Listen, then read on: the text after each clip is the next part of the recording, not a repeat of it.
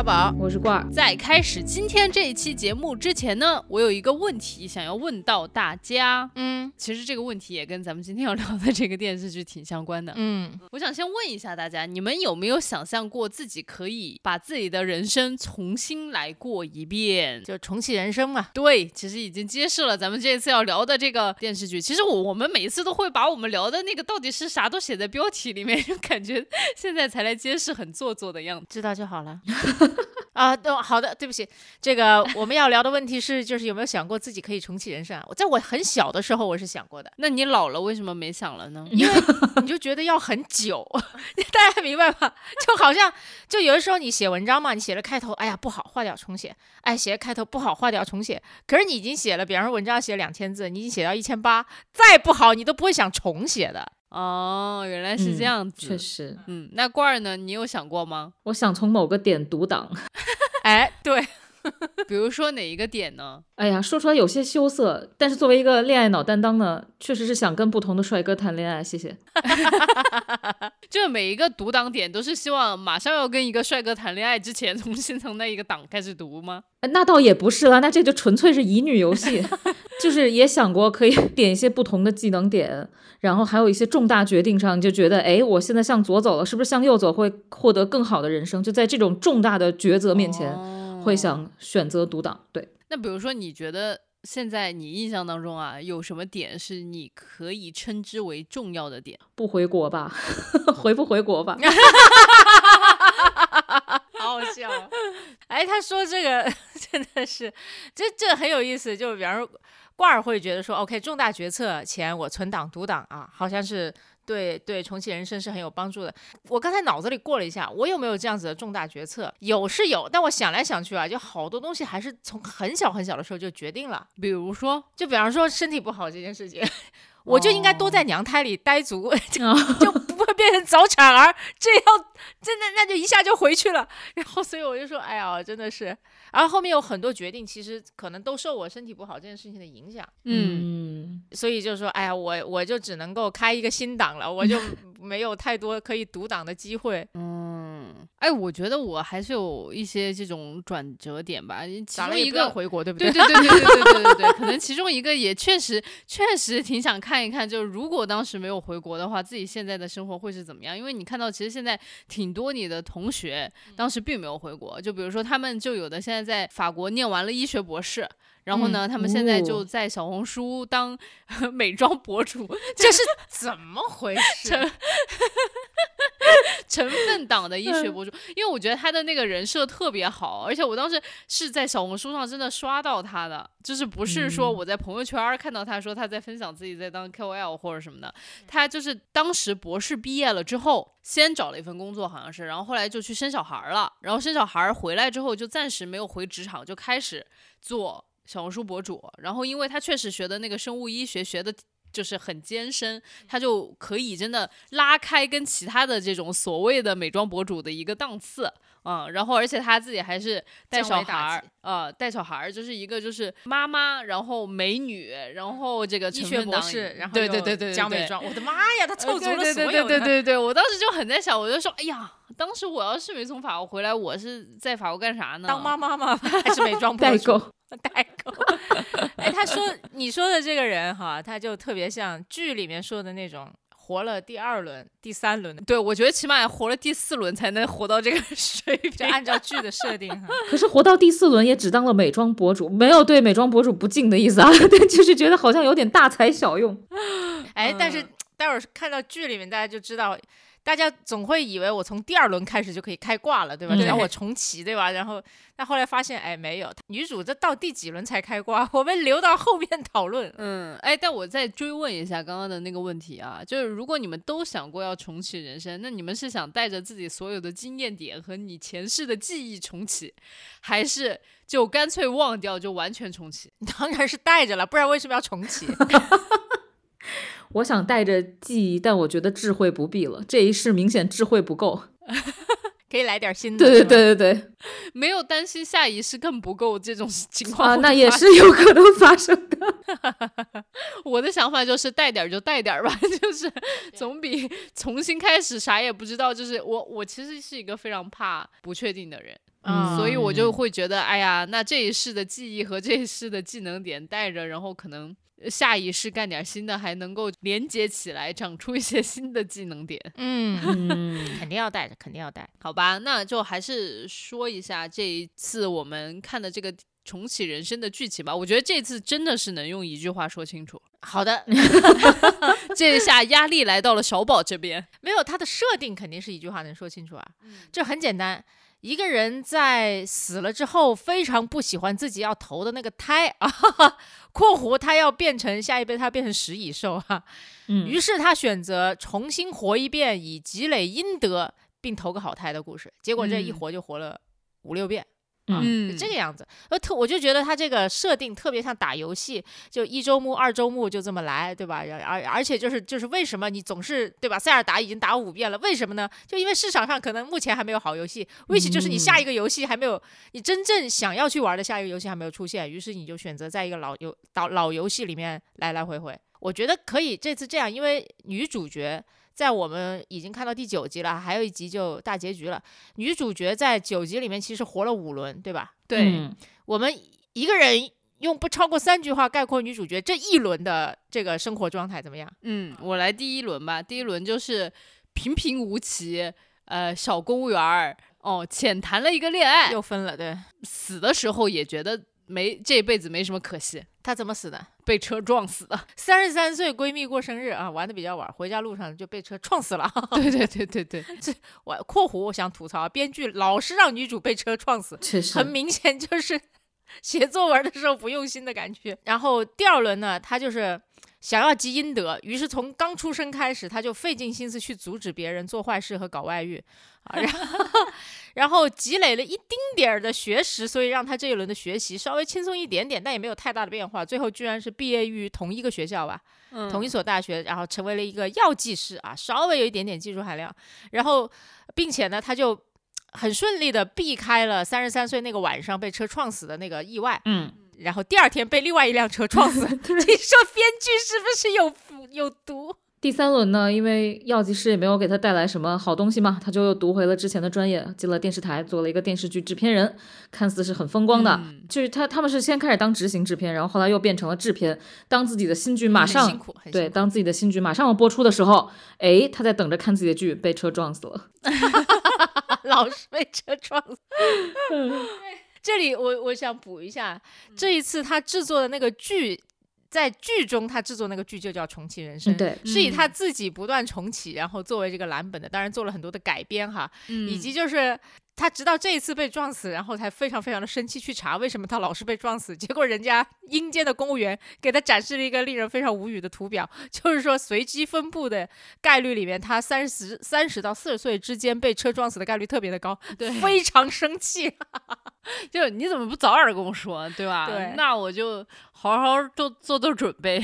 而且这几轮里面，他每一轮就以为自己做了足够的好事，结果下一轮投胎就是一轮比一轮差，对，但我我稍微要呃补充一下，就是刚刚小宝说他做很多好事积阴德，就是这个积阴德，他为什么就突然有了这么一个目标？其实是因为这个阴间的公务员跟他说的，他就说：“那你积积阴德，可能下一辈子你能够稍微转世成为一个好点儿的东西对啊，就相当于给你了一个这样子的一个有点虚头巴脑的目标，因为你也不知道怎么积阴德。”对，因为第一次他平平无奇公务员嘛，然后就要转身从做食蚁兽拒绝的。然后第二轮其实我觉得稍微好一点啊，他积了一点点阴德应该是，然后就要转转转世变成一条鱼。青花鱼，嗯，青花鱼为什么都是食物啊？第三轮他做制片人的时候，好像疏于去积阴德，我不知道啊，自己成就感可能很高，结果他投胎变了海胆海胆，海胆叫，而且是北海道的海胆。阴间公务员拿出了一张照片，上面放的是已经剖开放在饭桌上的海胆，他很生气，你知道吗？他说：“你为什么要拿食物的照片给我对，然后第四周目？”哎的，时候呢，他就真的有在好好学习。其实也跟他小的时候一起玩的那些朋友们就没有成为那么亲密的朋友，呃，变成了一个学霸吧。然后最后学了医，然后当了一个科研的这种，医学博士吧？应该就是医学博士吧，反正就是大概这么个意思。嗯，然后结果呢，就是被那个走路的时候钢筋，就是旁边有一个 这种呃工地钢筋掉下来，就是把他砸死了。对，这一轮有个插曲，其实就是，呃，他在这里面发现了另外这个世界上还有人是不断的在重启的，呃，嗯。其中一个就是他的同学，武周木就是跟他这个一样是转生的同学，不叫转生，重启的同学一起当了飞行员，然后目前还没有死，不知道下面一集会不会死。而且他们要一起去当飞行员的原因，其实是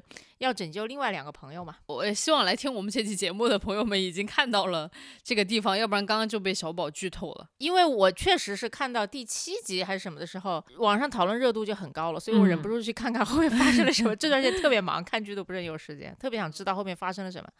即便是这样，我还是觉得特别感人。嗯，我也觉得非常感人。就后后面我们可以就是聊一聊自己觉得这个剧里面特别感动的议题嘛。但我我反正发现啊，就是在这个剧里面，至少他展现出来的这些角色，但凡能够重启。都还是重启了，因为其实除了这个女主本人以外，然后还有她的那个同学，对吧，也在重启。然后还有一个她当时在当公务员的时候的一个后辈，然后他对也已经重启了八次，对，关键的事情是他重启八次，每一次的时候我都过得差不多，你知道吗？所以就是我就觉得很奇妙，就是说但凡能重启，大家好像都选择了重启，就是你们会这样选择吗？选吧，我选吧。为什么？就是在我觉得目前我这个年龄还有很多放不下的东西，还有想重新来过的东西，或者说还有想再体验一遍的东西。但是可能到了七老八十，我就不会选了，啊，嗯，那七老八十你就真的不会再重启了吗？也不好说，毕竟没有到七老八十。但是就觉得年轻，就觉得年轻的时候执念会比较深吧。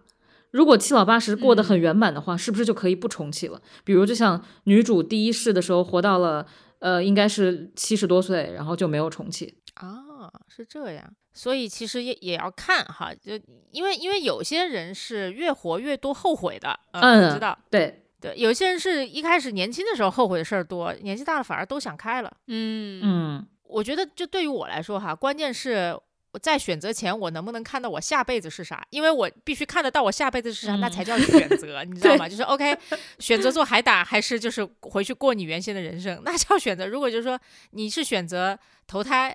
呃继续啊，然后还是说回去过，我就觉得这不叫选择，我就不知道这两者之间怎么选。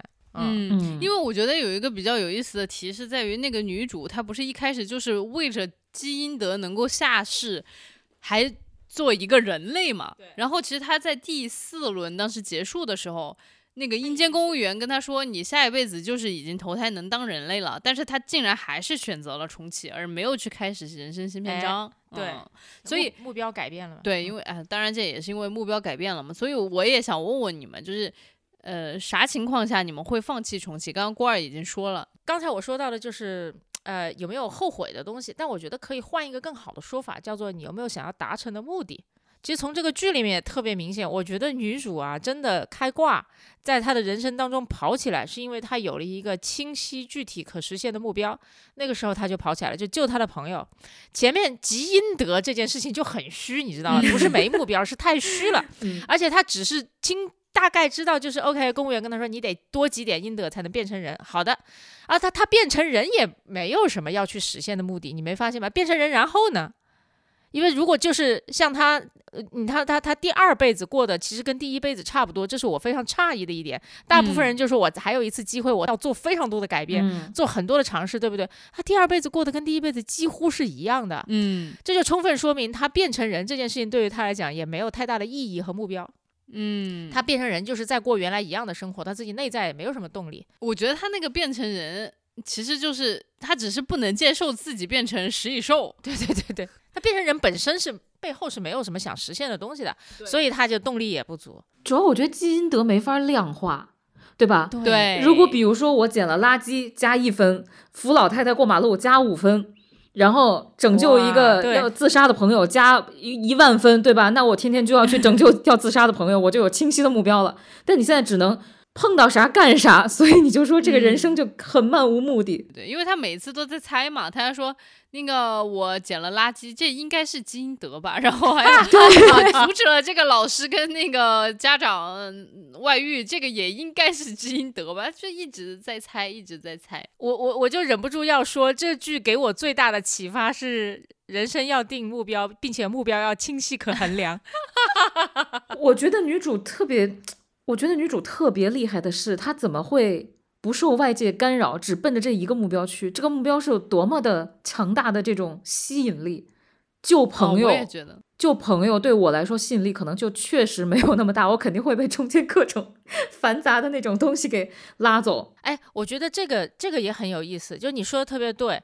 就如果如果他只是活了一两辈子就要去救朋友，嗯他可能就没有办法有那么清晰，并且不是没有那办法有那么清晰的路径，也没有办法在这个过程当中完全不受干扰。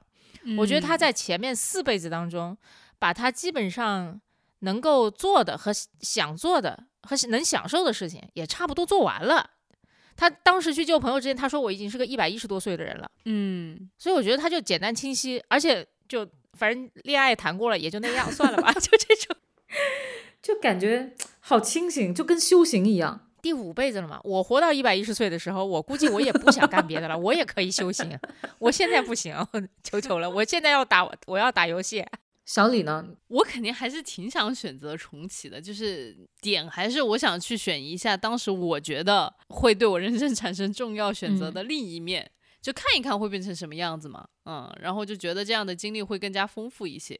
还有就是，我觉得选择重启这一点也有一个隐藏条件，就是说，我觉得我自己这一辈子过得也还行。就是再来一遍，嗯我也觉得没什么太大的关系。哎哎，这个也很有道理。对，嗯就是如果你真的这一辈子都痛苦的要死了，你就想想，你就说我再也不想过这人生了。人家跟你说你能变成鹤，你能变成鹿，你能变成食蚁兽，对对吧？你就说那就去变成那个吧，反正这辈子我不想过啦。嗯，所以我就觉得就是觉得这。这辈子还不错，然后呢，也有一些小小的遗憾，希望能够把这些遗憾给填满的人，应该都会选择重启吧。说的好有道理。如果一个人一生过的就是那种生而为人，我很抱歉，那他应该 这句话就意味着他不想生生而为人对对。对，确实是。反正我们三个人呢，其实都很喜欢这一部剧。然后我也可以跟大家坦白一下，小李哦，这个人就是为此剧还留下了一些马料水水。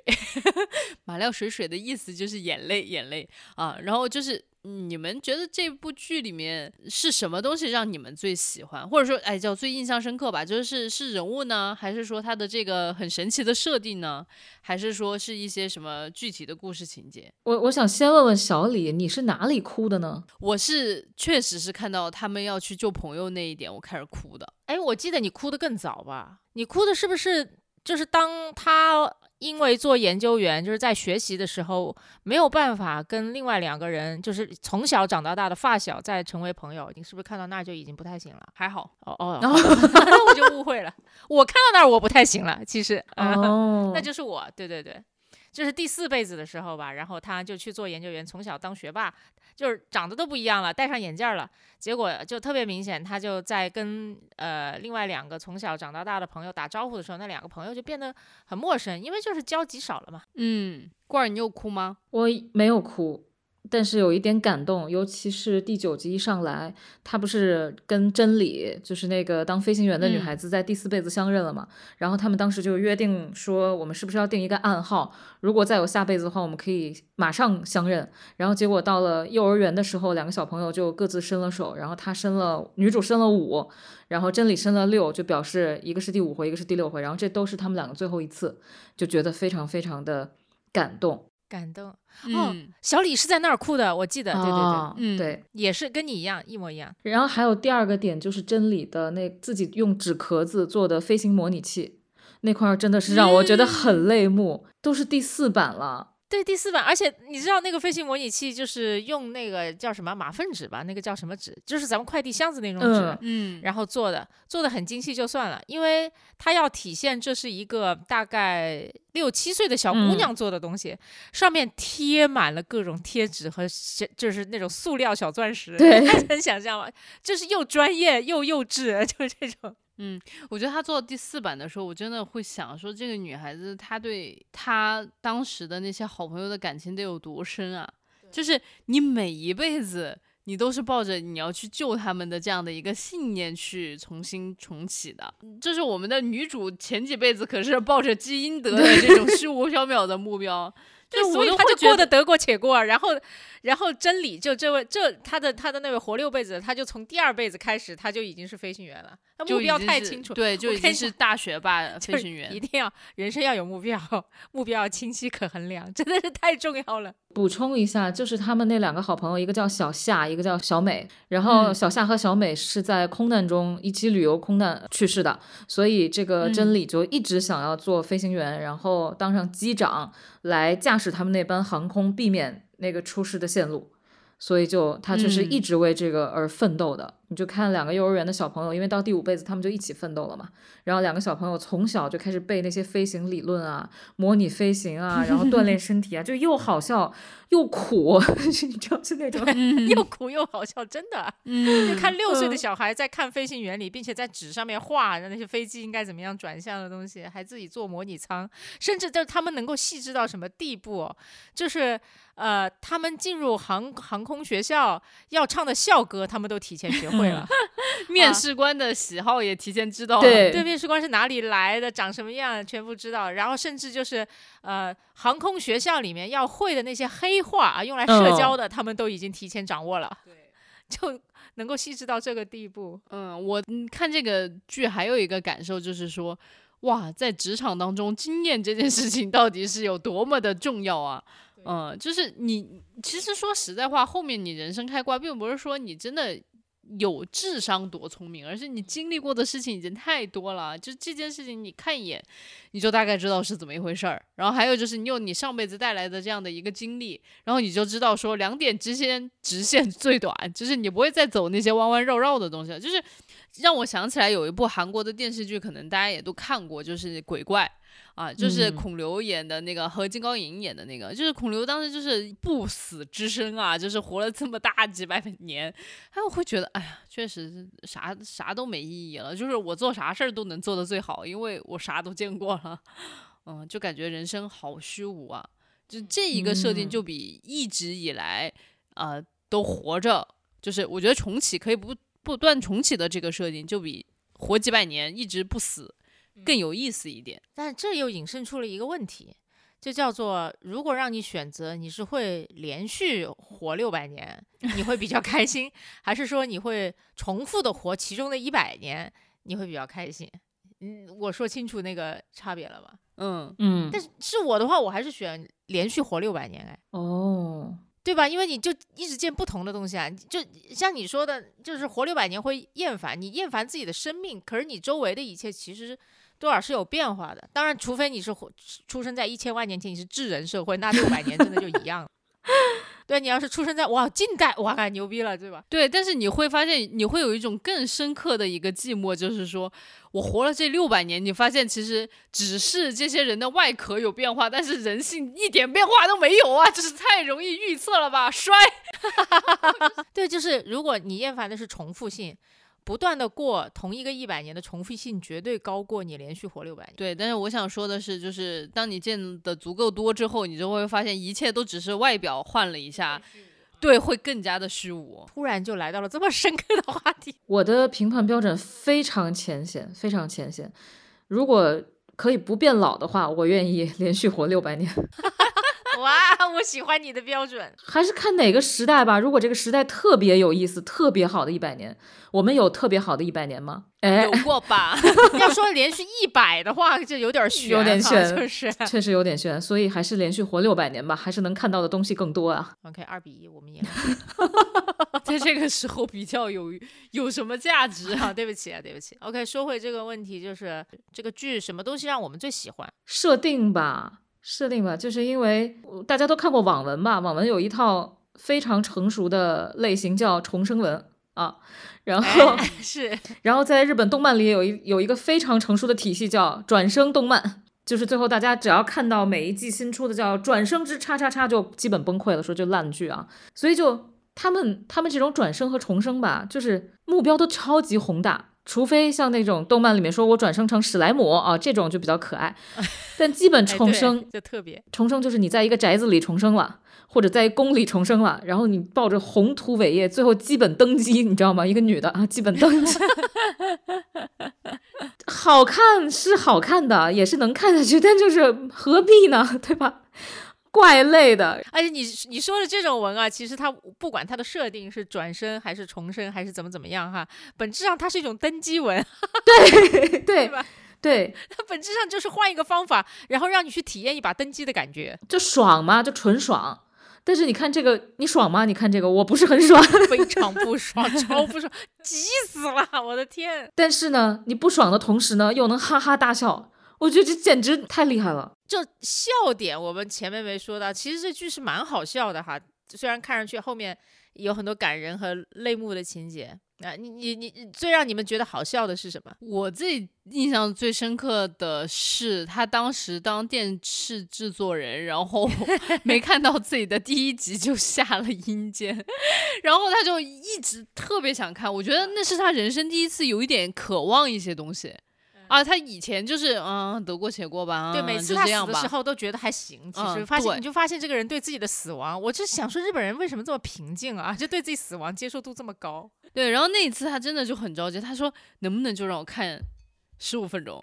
然后就是他想各种办法，我就觉得也是那种制作人上头的那种个性，就是制作人遇到困难的时候，他就会三百六十度的就在想我怎么把这个问题给切分的更小，然后一点一点把它解决。然后他就问，他说我真的不能看吗？让我看十五分钟可以吗？然后怎么怎么样可以吗？然后结果那个笨蛋节奏就。一直都好像在回答他的问题，但是最后都说不行，你不能看，给他了很多的希望，然后又把他的希望给掐灭。对，然后笨蛋那节奏，他既是编剧又是那个演的那个阴间的公务员，就是阴间接待处，你知道吗？朋友们，居然有这种东西。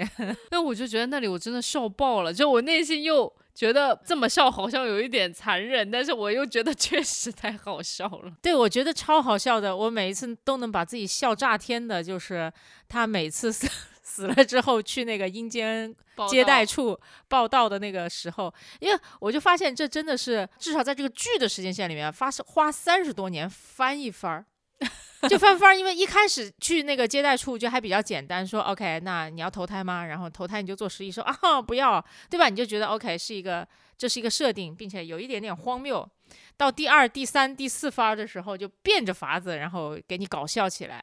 就其中前面我们说到的，呃，说他会变成海胆，然后给他一张海胆刺身的照片，然后说哦，你终于可以投胎成人了，呃，给了他一张那个合家欢的照片，然后那个女女主就问哦，这么多人，太好了，我有个家庭，那我请问我是里面的哪一位呢？他说哦，这就图库里抓的照片，不知道了。然后这真的很贱，你知道，他也在讽刺很多公务员做事情真的很不走心的状态。真的很好笑，我最喜欢的也也也是这个这个点，我最喜欢的是重复性吧，就是每一辈子他为了基因德做好事，然后就会重复很多桥段，但是每一次都发生了不同的意外。也是翻番儿，你发现没？对对对，每一次翻的番儿都很好笑。最最好笑，我最喜欢每一次都会狂笑的桥段，就是他们去成人礼之后的 KTV，里面有一个嗯，染谷将太，就是《妖猫传》的那个那个日本日本小哥，然后他演了里面的一个音乐所谓的音乐人打引号的叫小福，这个嗯，男孩子显然对自己的音乐天赋没有什么正确的认知，对对对，就是唱的歌哇，真的难听到爆炸。啊、但是呢，你就发现他唱的那首歌，在你看完九集以后，你竟然会唱了，就那那那的那一句，就非常让人崩溃，但是非常非常好笑，因为每一遍都要听一遍那个难听的歌。嗯，就它的重复性让这个喜剧真的升番升的太好了，每一轮都升了一个番儿，每一轮都升了一个番儿，而且在同一个事件上永远会遇到不同的意外。对他这个不断重生，然后借着这个重生重复同一个事件，在同一个事件里翻番儿的这个设定真的非常的精妙。嗯，这也让我看到了真的很多的可能性，就是我们很多时候，比如说这件事情我只做过一次，你可能就会想说，它就只有这一种解决方案，然后结果你发现。当你活五次之后，同一个难题你会有八百种不同的解决方案，这可能这才是生活的本质，只是我们智慧不够，只会那一种。对，哦，对，还有超好笑的一个，他不是一直在阻止人家外遇嘛？他有一个幼儿园的朋友，然后长大之后遇到了一个一个已婚男子，宫刚先生。宫刚先生，哎，对他花了好多功夫。一般来讲，他都是蹲守到他们要见面的那一天，然后想办法去阻止他们见面啊。然后后来就发现阻止不成，他就去恐吓宫刚先生，也试过。后来他发现，我靠，我要提高效率啊！活到第五季，活到第五轮的时候，他在这个孩子幼儿，他在他的同学幼儿园的时候，就去跟他说：“你念一个幸福的咒语，叫宫刚先生是已婚男。” 已婚 男，宫刚先生是已婚男。宫刚先，结果他这个朋友在捉迷藏的时候，趴在墙上都在念宫刚先生已已婚了，宫刚先生已婚了。然后那个小姑娘就是一脸沮丧的望着他说：“啊，我是不是做的太过分了？”那个截图被传的到处都是，我觉得那那那一帧一定是会变成表情包的，大家一定就是下面有一行字叫我是不是做的太过分了，然后上面是一个四岁左右的小女孩哭丧个脸，太可爱了，真的太可爱了。但这也是那个翻番儿的一个设定所带来的，如果他前面没翻儿没翻那么多番儿的话，你不会觉得那一瞬间那么好笑。对对，一个大蓄力，然后最后大爆发。我个人还喜欢一点，就是它有一个看似老套的设定和不断的重复，但是它又有一点点不太一样的这个方方法呢，是因为我们所有人都会觉得，如果你还有重启一次的机会，要么就是在重大决策上面去做一些不同的选择，嗯，然后要么就你得干点他妈惊天动地的大事情，对吧？嗯嗯，哪怕是向别人证明老子是穿越过来的也行，对吧？我们就背下当年某个彩票号码。但是这个剧的第二、第三轮基本上是非常平静的。嗯，你是觉得他故意要告诉你一些人生的道理吗？我觉得他不一定是故意要告诉我什么，但是就是至少我我我自己主动从里面给到了一些。对，您说说看，就两个吧。第一个，我确实觉得大部分人的人生在出生的时候就已经决定了百分之八九十。哦，好的，不用努力了，朋友们。哎，不是，你看啊他，但是他会有非常后面的人生非常不一样，对吧？但是他八九十就是，比方说你出生在什么样的家庭，嗯，然后接受什么样的教育，身边有什么样的朋友，还有你大致的这个个性的生设定，会决定了你会喜欢跟什么样的人来往，对吧？他从那么多集以来，然后其实朋友都是基本上一样的，对，这个就是决定了很多。然后第二个呢是，如果你自己。不做任何重大的取舍的话，你的人生大差不差，就是会一样的，而且他会回归到一个。你原先的那个均值，就你可以把它当成是命运。就你先做了一点什么东西，但是如果你不努力啊，或者是就是就是随便的话，就会回归到 均值。在这个里面啊，我觉得女主的均值就叫做 就单身，没有在婚嫁这方面做出重大的努力，所以她的均值就一直是在单身。对，然后她可能换了很多个领域，在这里面领域，在她在特定的领域里面，其实做的都不错。无论是一个地方小公务员，还是一个电视制作人，还是一个科研人员。都属于中上的一个状态，嗯，好也好不到哪里去，也不会太差啊，所以就是回归均值的。嗯，我自己呢是感觉它这个设定其实是经过就是笨蛋节奏反复推敲的，原因是在于就是他其实在第五集的时候不是自己单刚做那个呃电视制作人，然后说重启人生的时候。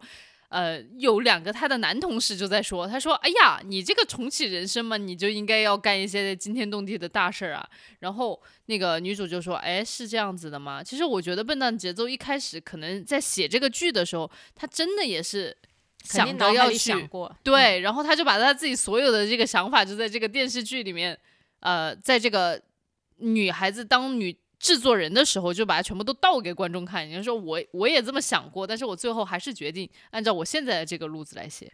我觉得这一点还挺有意思的。我觉得他其实讽刺吧，他应该不是吐槽自己，他应该一开始就想写一个平凡的小人物，但是重生以后办大事的这种剧实在是太多了。我觉得他是在骂 对对同行，对。就是有一种谢谢你们，全靠你们衬托的感觉。嗯，对。然后我的这个剧才这么的牛逼，真的好牛啊！这次在豆瓣上面到现在都已经大结局了，还九点三分。对，能不能保持九分就要看下一集了。好紧张。对，我替笨蛋节奏捏了一把汗，你知道吗？就是我们也胆子很大。为什么我们今天要在没有大结局的这一集就聊这一期节目？就是因为我们要大胆猜测最后一集会 发生什么。然后小 小李脑海里面有个小剧场。然后其实那天是情况是这样的，朋友们跟你们汇报一下，就是那天我跟那个罐儿说，我说。罐儿，下周一我们就已经会有那个最后一集了，对吧？然后等字幕出来，也就是下周二。我说，要不然这这期咱就那个聊点别的，然后我们等大又聊别的，不要聊别的 了，就等大结局出来了之后，咱聊一个完整的嘛，对吧？然后罐儿说，no，我们就是要在这一节 这一个周就先把它聊掉，我们要预测结局。然后啊，真的，我当时想的是，我说说的有道理，我们要是预测准了，那我们这个节目就爆掉了。我想的其实很简单，我跟小宝想的一样，就是来不及了，不想再看新的东西了。最近好的东西没有那么多，但是我给了小李一个非常冠冕堂皇的理由，就是在大结局播出之前，我们要吊住观众那口气。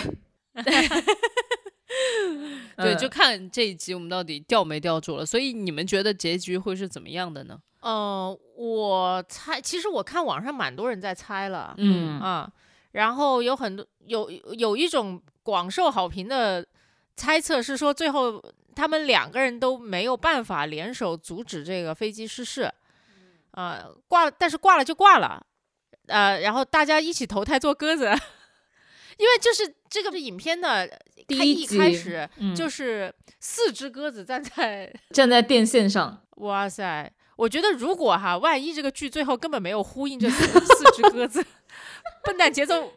也可能会被骂吧，我不知道啊，我不知道。哎，我想知道日本文化里有没有歌这个文化。不知道，这我就咱这不得问你吗？里面日语最好的是你，我我也不知道，但是我就想，如果有割这个文化，是不是笨蛋节奏故意安排了四只鸽子，然后最后没有履行，最后说我割了你们，好冷啊这个梗。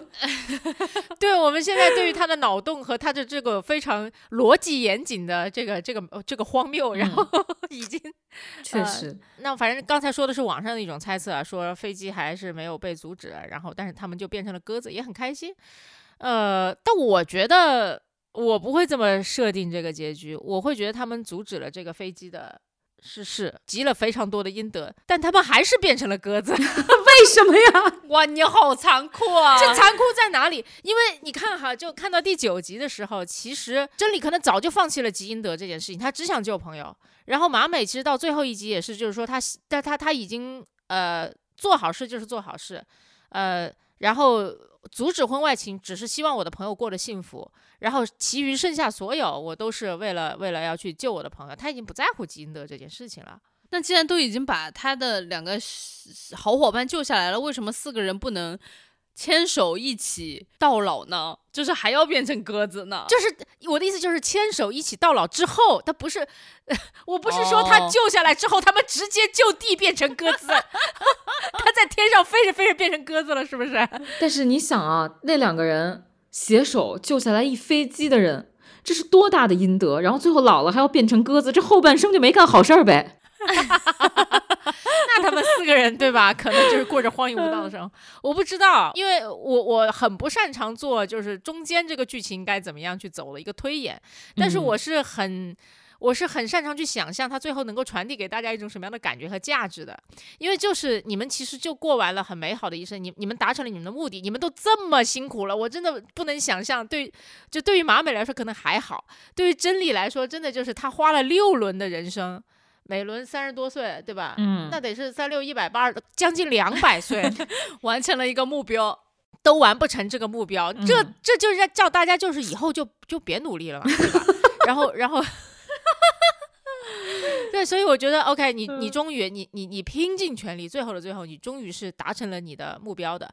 可是呢，这不能够让你太圆满。就大家记得《灌篮高手》吗？嗯，《灌篮高手》我没看后面啊，就是就是，反正我看到的那个结局，其实不就是你是在场上完成了你个人的成长的，但是你没有拿到冠军。嗯。对吧？这个这个是很合理的一种安排，所以我觉得就是，对你最功利的那个目标可能你达不成，但是你完成了你个人的成长和升华，然后你的友情也很棒，那就好了呀。然后一一开始他们不是说四个人在便利店门口聊天的时候说我们四个人要一起在养老院，嗯，对啊嗯，所以就、嗯对。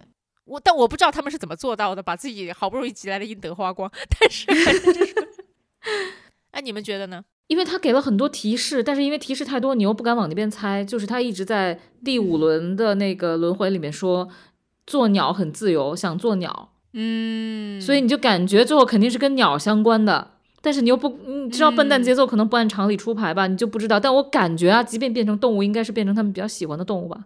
我觉得，如果真的是按照小宝的那个说法，就是救下来了，然后最后还是变成了鸽子的话，我会觉得很难过。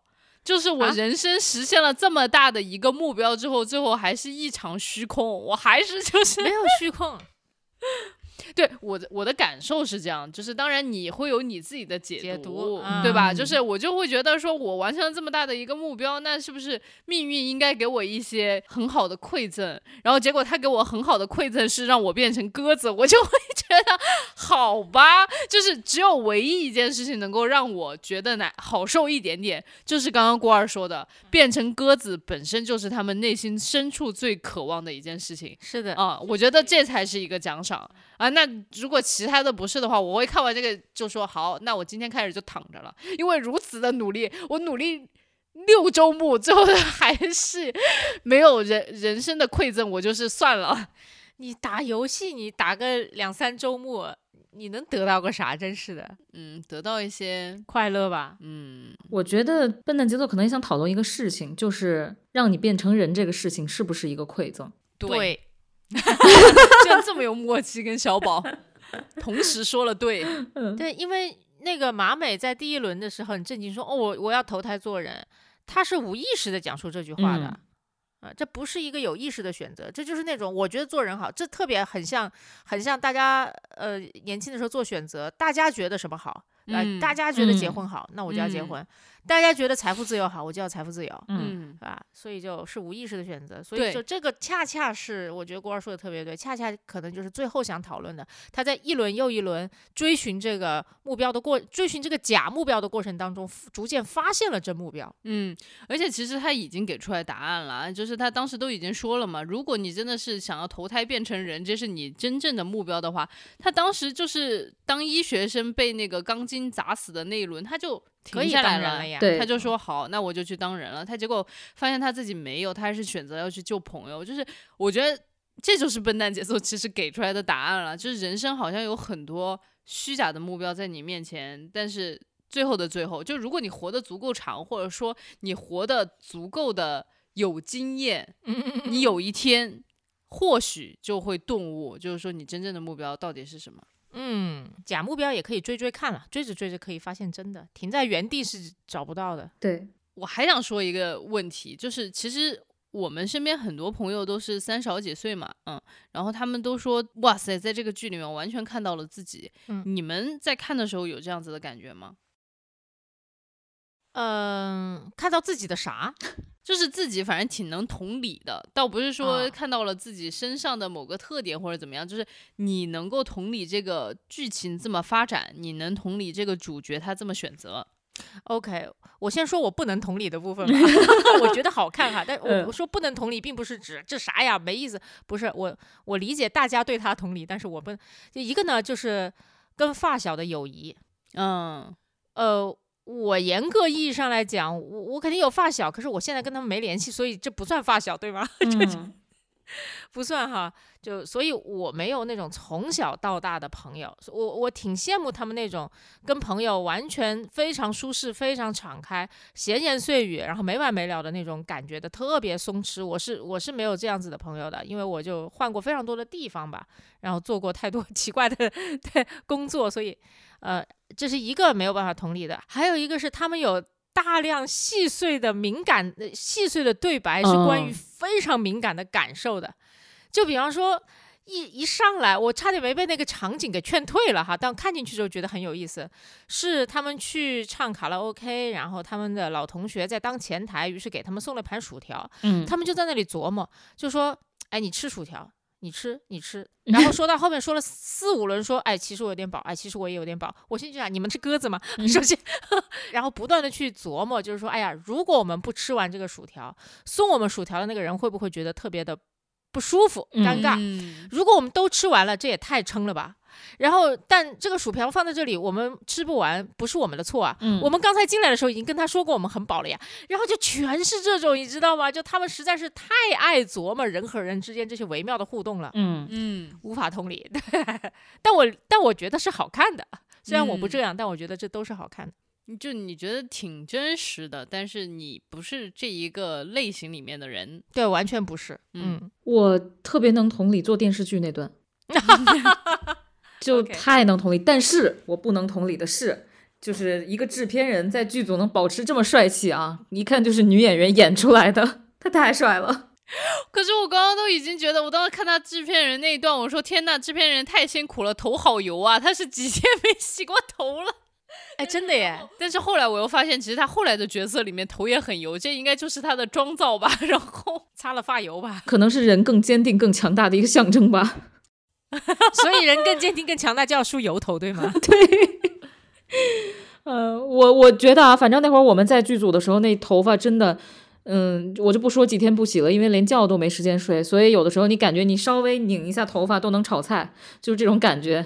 但是帅气是一点都没有的，没有帅气。嗯，那真实的情况是怎么样呢？真实的情况就是又脏又邋遢，然后有可能肥胖，因为大家都会抽烟喝酒，太累了，整个人就像鬼一样。嗯然后大大概从剧组出来就不会像他一样还能打开电视机好好欣赏，不可能的。你能在家躺尸一周，然后缓过来劲儿就不错了，就这种感觉。天呐，然后啊，说点开心的，就是还有一些很可爱的能共情的地方，就是他很怀旧，里面唱了很多，就嗯卡拉 OK 能听到很多我我会唱的歌曲，就是动画片的那种，可能是笨蛋节奏自己的这种私人爱好吧，比较二次元。嗯，然后还有它里面那个小贴画，他们不是经常交换贴画吗？对对对对对，哎，我小时候都交换过那种东西。，对我也是。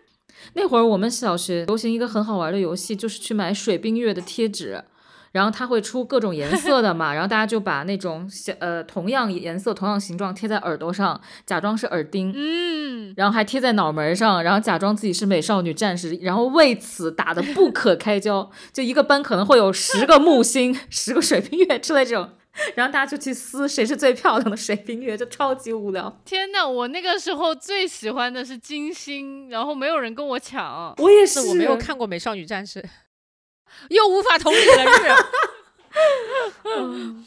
哎，太太好好笑了了。但是这个玩儿的过程我是记得的，虽然就是我没有从小玩到玩到大的朋友哈，但是我觉得在一个阶段我都有特别好的朋友，嗯，所以我能够同理那种，就比方说跟你朋友在一起就是开心啊、这种感嗯觉，然后嗯同。时呢，就是我能够同理他活到第三辈子还是第四第四辈子的时候，然后不能和那些人玩在一起的那种失落感，嗯因为在你的记忆里，你跟他们是很好的朋友。可是有他们在在在对方的眼里，你就你就谁都不是，嗯那因为因为因为我就是就比方说我转学了，然后可能隔了一年，我在新的学校里面可能也没有跟谁特别熟悉，然后我就回到我老的学校里去找我旧的朋友玩，嗯我说啊，我好想你们啊，然后他们见到我的感觉就是还好，那感觉就是想死，你知道吗？就是就是他们就会那种啊，你来了，再见，嗯，我好不容易来一趟，我可不是突然来上学，我是我是好不容易特意回来一趟来看你们，你们跟我再见，而且你们俩还手拉手玩去了，这个很生气。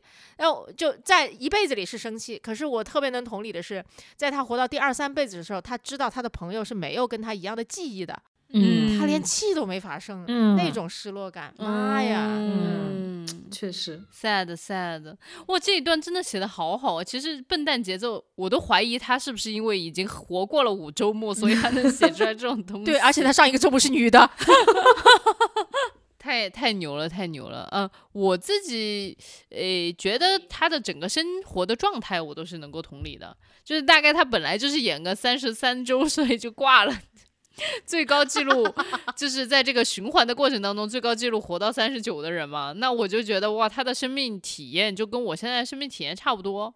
嗯，就我的意思倒不是说什么，嗯，每天的工作都特特别重复，但是你会觉得生活还是进入了一个相对来说比较平稳的阶段。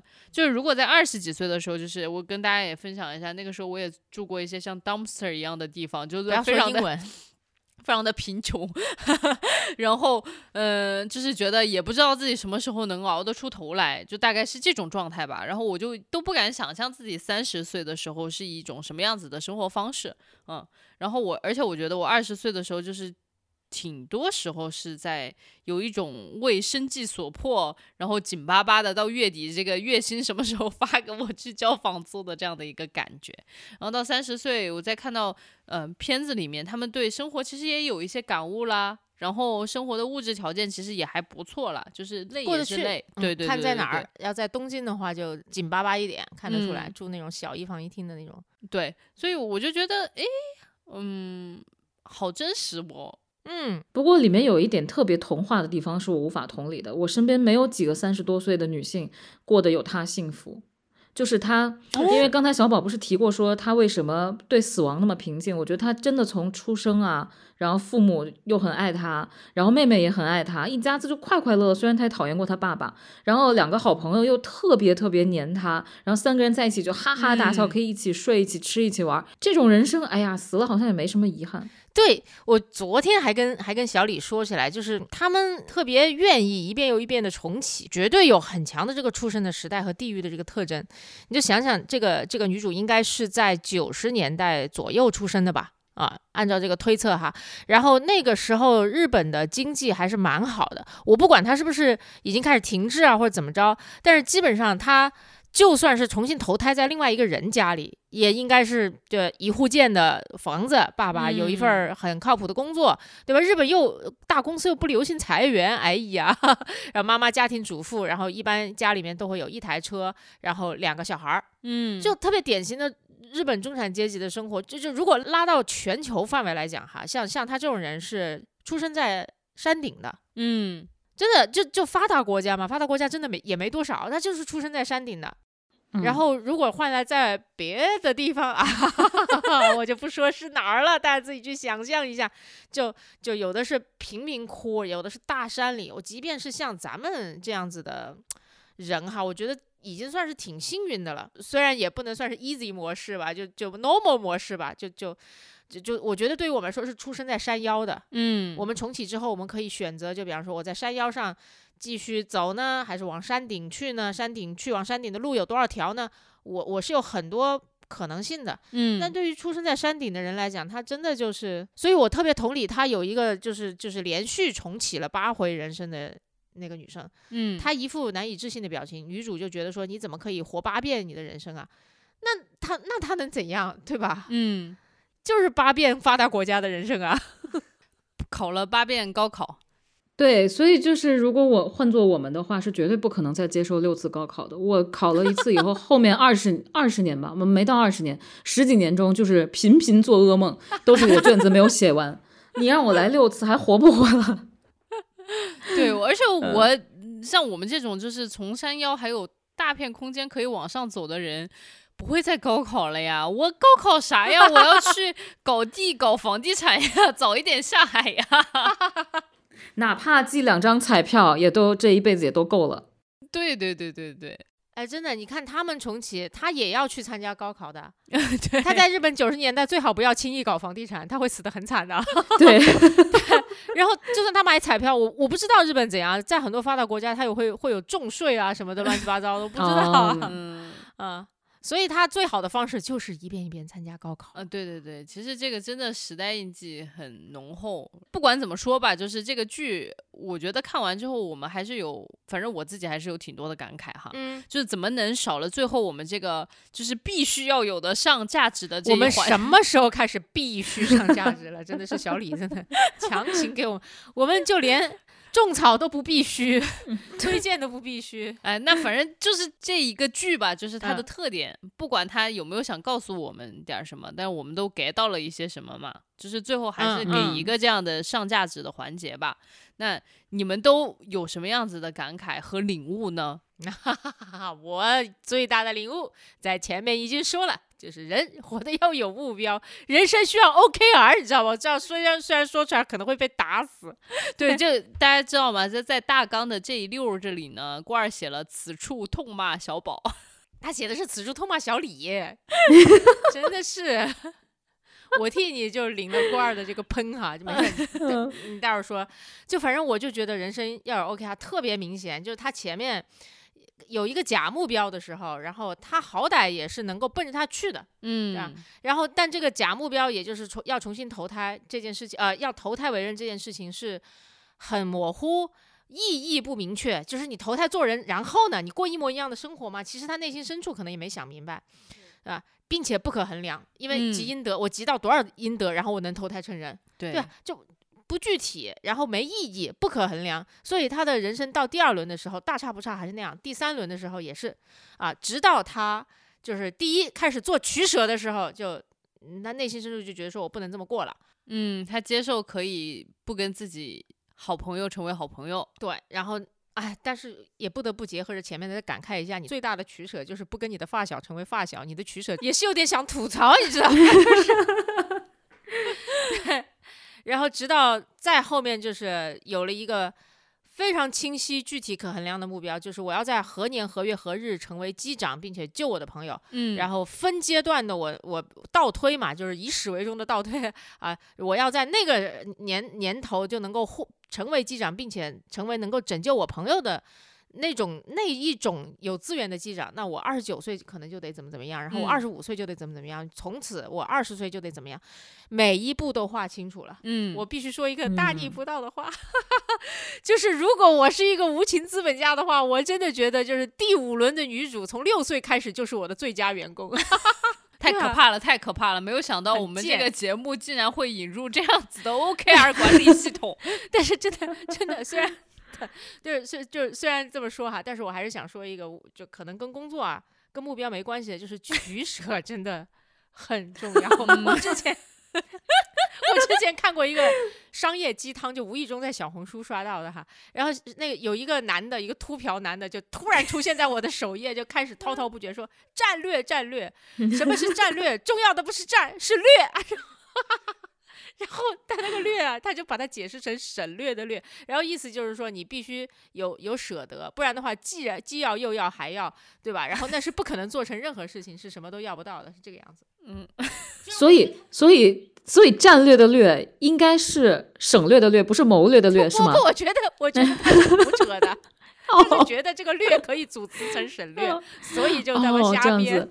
对，我也可以瞎编一个，以后我也录一段短视频刷小红书，然后妈的，我就要说战略的略略什么意思？略略略，吐舌头，来来来，什么东西？对不起，扯远了，扯远了。对，嗯，那那那因为你看哦，就是我觉得那里面，我我我最感前面我说了最感动的一瞬间，就是他默默的接受了他的朋友离他远去这件事情啊，嗯啊，那一瞬间我觉得很。那不是感动，对吧？我没有那么没人性，说你做出了取舍，这么小的年纪，我觉得其实他那个时候做取舍还是有点被动的。但是我就觉得他那个孤独的背影让我觉得很伤感，孤独的背影。然后我又想起来他四岁的时候的那个哭丧的表情包，哦，我超喜欢。他真的，他小的时候戏太多了，太足了。是的，嗯，好，这是我上完的价值。罐儿是不是要喷我？还好吧，没有小李那个在提纲里写的想让人喷哎，小李写那个真的很想让人喷。小李，你不如念一念你在提纲里写的东西，然后让郭二喷出来好吗？求求。好的，我非常想用播音腔念念出来，但是大家也知道我这个普通话就是确实没有办法，我就当你说到这个的时候就已经不行了。对，我就。的感受是说，人生本身可能就是一场徒劳，因为其实你看，反复好几次，其实这个我不是说对女主说的，而是对她后面反反复复去投胎好几次，成为飞行员要救朋友的那个呃真理说的，就是你看反反复复好几次都还是没有救下来自己的朋友，但是要活得带劲一点，或许人生就需要一个目标，我估计就是这个带劲一点，让郭儿非常的想要喷死我。对，没有没有，小李没有，小李你要把你最值得喷的那句话说出来，就是你这整段的最后一句话。呃，对，我要说，我说就是，呃，有了目标之后，人才能不断的被牵引往下走。或许这个目标不是工作，可以是下一辈子要投胎做人，也可以是要拯救自己的朋友。但是有一份有盼头的工作还是蛮好的嘛。突然之间降维了，就会降级了，觉不觉得？消费就是工作还有盼头，你是怎么把这两个东西结合在一起的呀？我当时在写这一句话的时候，我其实是想的，女主角她的那个电视剧第一集要上线的时候，她真的很有那种盼望的感觉，然后她之前从来没有过，所以我就想到她当时那个感觉，我就觉得哇，人生有一份有盼头的工作还是不错的呀。对，我的境界低了，是我的境界低了。你看 没有。我我特别能够带入那个女主说，我第一我自己亲自制作的电视剧第一集要上线之前我死了，下辈子都惦记着呢，你知道吗？下辈子她做梦的时候都在琢磨这件事情，都在逼她的朋友，然后来要看这个剧给她反馈。太好笑了，嗯，日本人信念真的信念感真的是很足啊。对对对对对，对，所以它信念感很足，它里面其实。提就是真的用《清明上河图》一般的白描手法，展现了好 多职业啊！啊对，这也是我觉得很好看的地方。嗯，但是如果我要在这里继续说下去，郭儿可能就不愿意跟我做朋友了。这小李就是一个，我觉得你骨子里面就是很爱工作啊。对我当时就觉得，你看职场的那些小细节，就是就是应该要这么做，你才能成为一个 成功的职场人。朋友们，我这里要吐槽小李哈，这这段时间我们要就是很密集的啊，看完九集这个电视剧，就对我们有点挑战，一集有有有四十。五分钟，四十五，嗯，在这过程当中，就是小李呢，就是两倍速的看剧，然后中间还不认真。你知道，我只知道有人工作学习的时候走神，然后就去看剧了，对吧？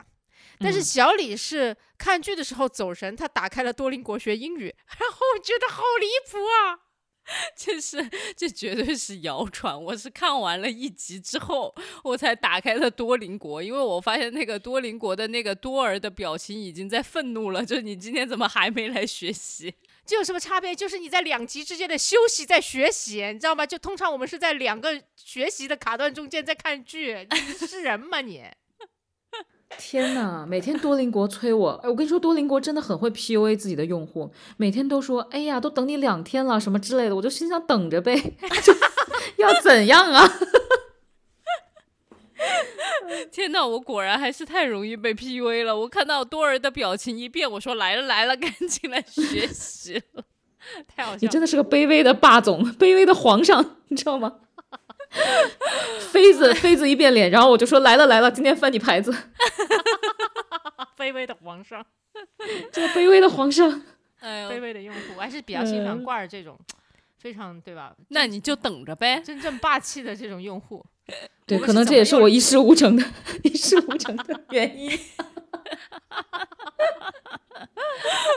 为什么又歪楼了？朋友们说回来，感触感触，快，嗯，我我有一些关于编剧的感触吧。嗯第一点就是大家一直都说国产剧，尤其网剧的前六分钟不是很重要嘛？嗯，因为前六分钟是那种大概是能决定你后面买不买会员的那个嗯试看分钟。如果你前六分钟抓不住观众，哦，最后可能就不会有人去买你的会员，你这个剧基本就拉新拉的很差嘛，然后点击量就不太好。